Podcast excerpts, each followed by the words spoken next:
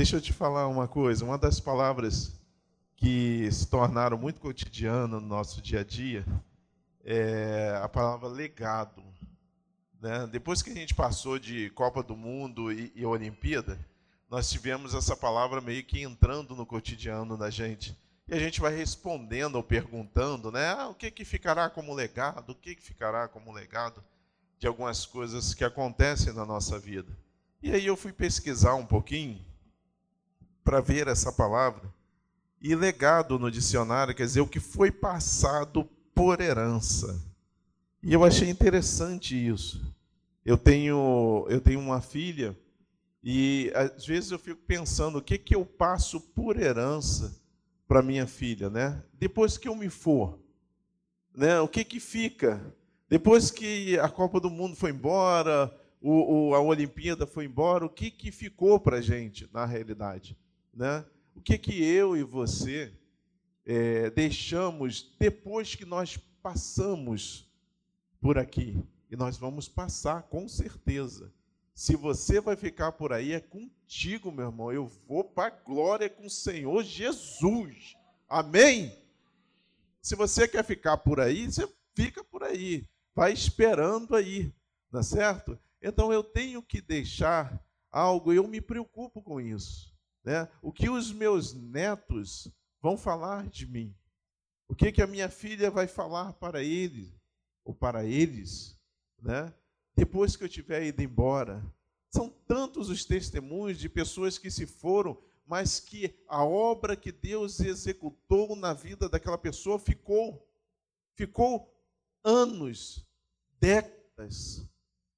E aquilo perpetua, aquela, aquela pessoa ainda se faz presente na memória de outras pessoas.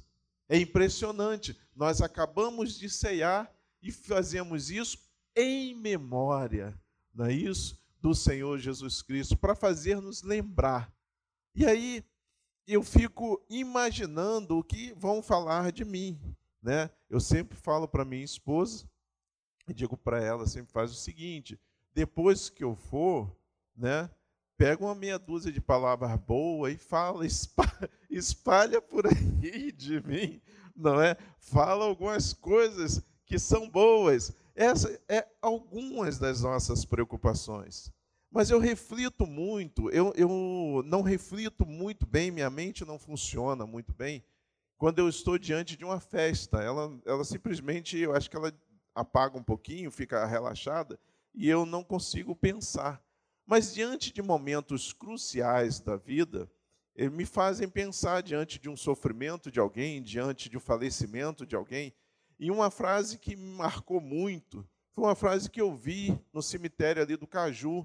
Eu estava ali, eu, eu olho tudo, tá, irmão? Então, assim, se você me vê olhando para um lado, para o outro, eu aprendo com tudo. Como, é, na realidade, eu sou professor, então, assim, tudo é informação para que eu use.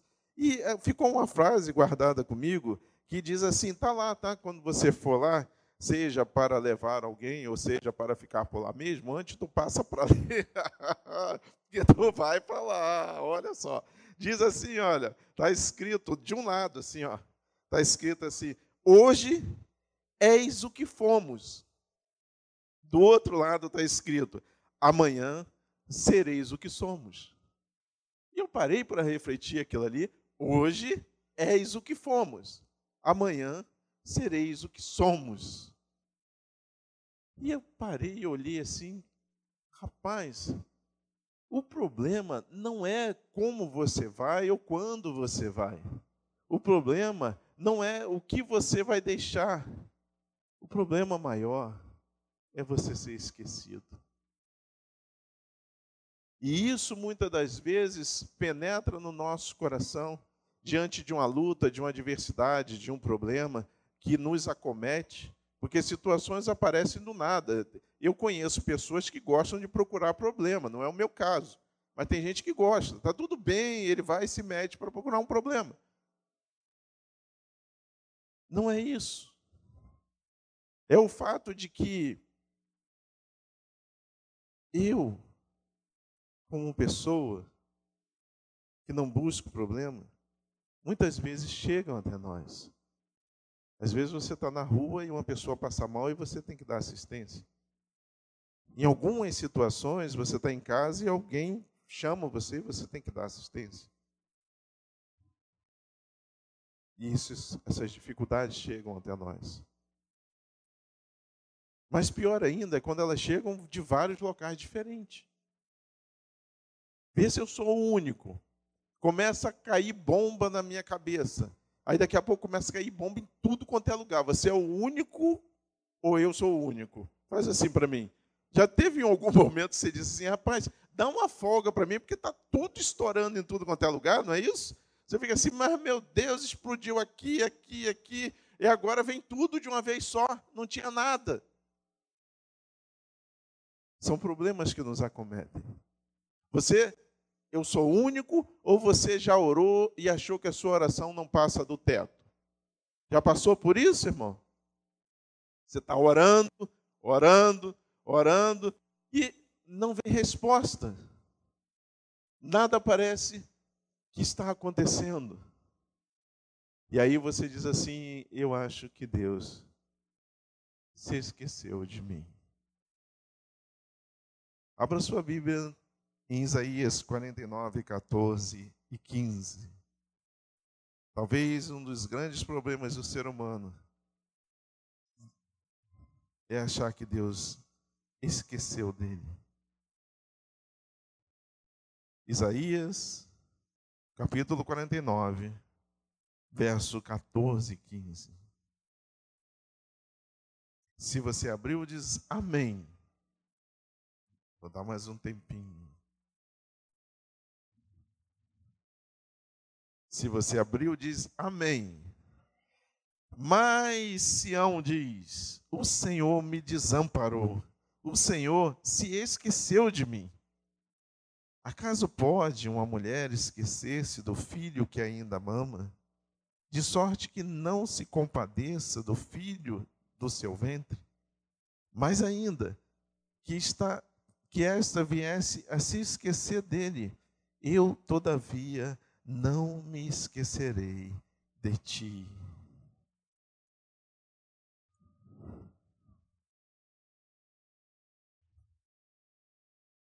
Davi estava tomando conta das ovelhas dos pais dele. Ninguém sabia, somente a sua família. Samuel pediu para passar todos os irmãos de Davi. Até que passou o último, ele diz: Não tem mais ninguém? Não por falta de irmão, que Davi tinha um monte de irmão, não é por falta, não. Falta alguém? Davi estava tomando conta dos, do pequeno rebanho de seu pai, Jetro. Mas Deus não se esqueceu dele. Foi no meio das malhadas que Davi foi chamado para ser rei de Israel. Nessa noite, talvez a, su, o seu, a sua dificuldade parece que ninguém está vendo.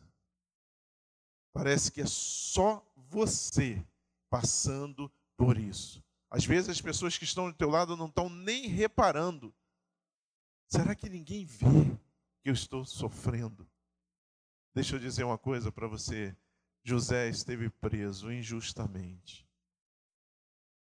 Alguns teólogos dizem que ele ficou preso 13 anos na cadeia, na masmorra lá embaixo, ele não estava esquecido por Deus. E veio a ser o administrador do Egito, segundo na hierarquia do maior império da época. Aquele homem junto ao tanque de Betesda, que ali estava dia após dia, durante anos, buscando uma cura para si não foi esquecido por Deus.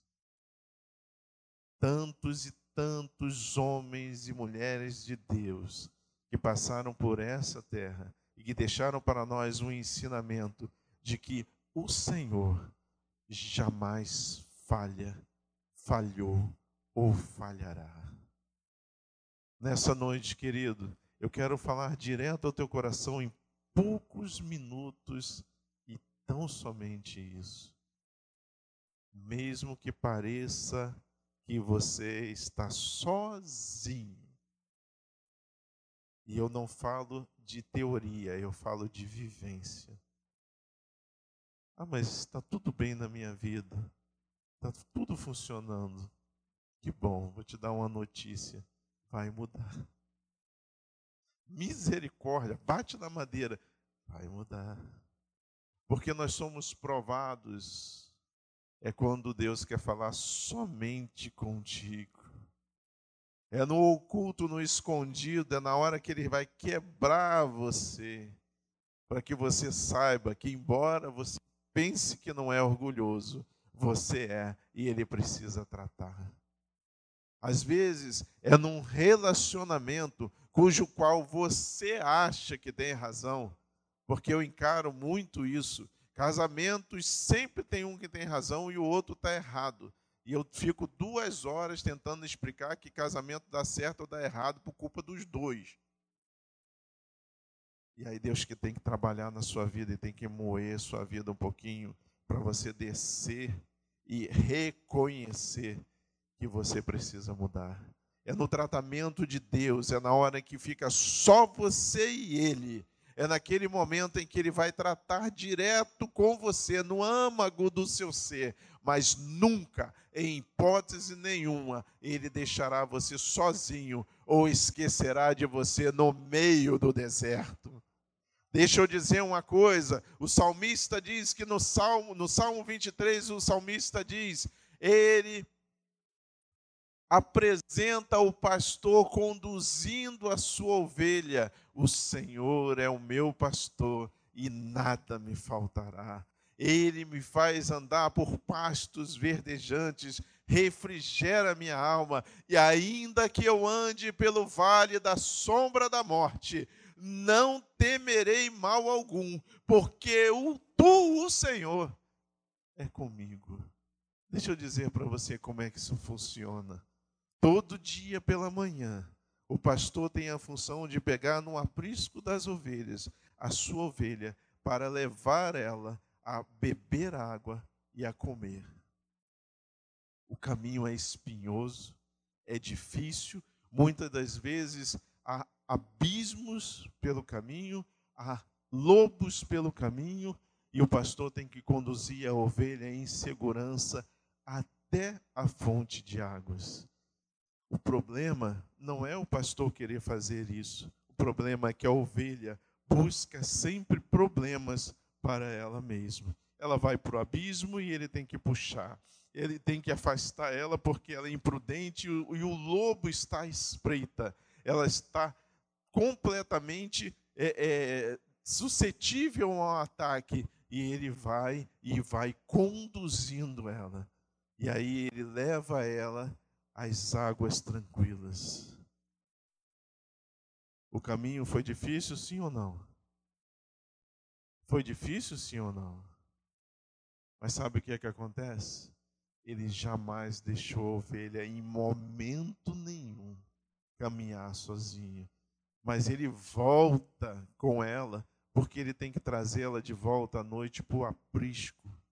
E ele vai tratar dela, buscar ela, para levá-la de volta ao aprisco das ovelhas. Sabe o que, que isso significa? Significa que um dia você esteve nessa terra, nesse mundo, você veio a este lugar. O Senhor Jesus está conduzindo você para um lugar que tem água e tem comida, mas o objetivo maior dele é te levar de volta para casa. Isso é o que ele quer fazer. Qual é a dificuldade? A dificuldade é que nós somos completamente imaturos e nós fazemos um monte de bobagem. Mas uma coisa é certa: Ele está cuidando o tempo todo. Eis que estarei convosco todos os dias, até a consumação dos séculos.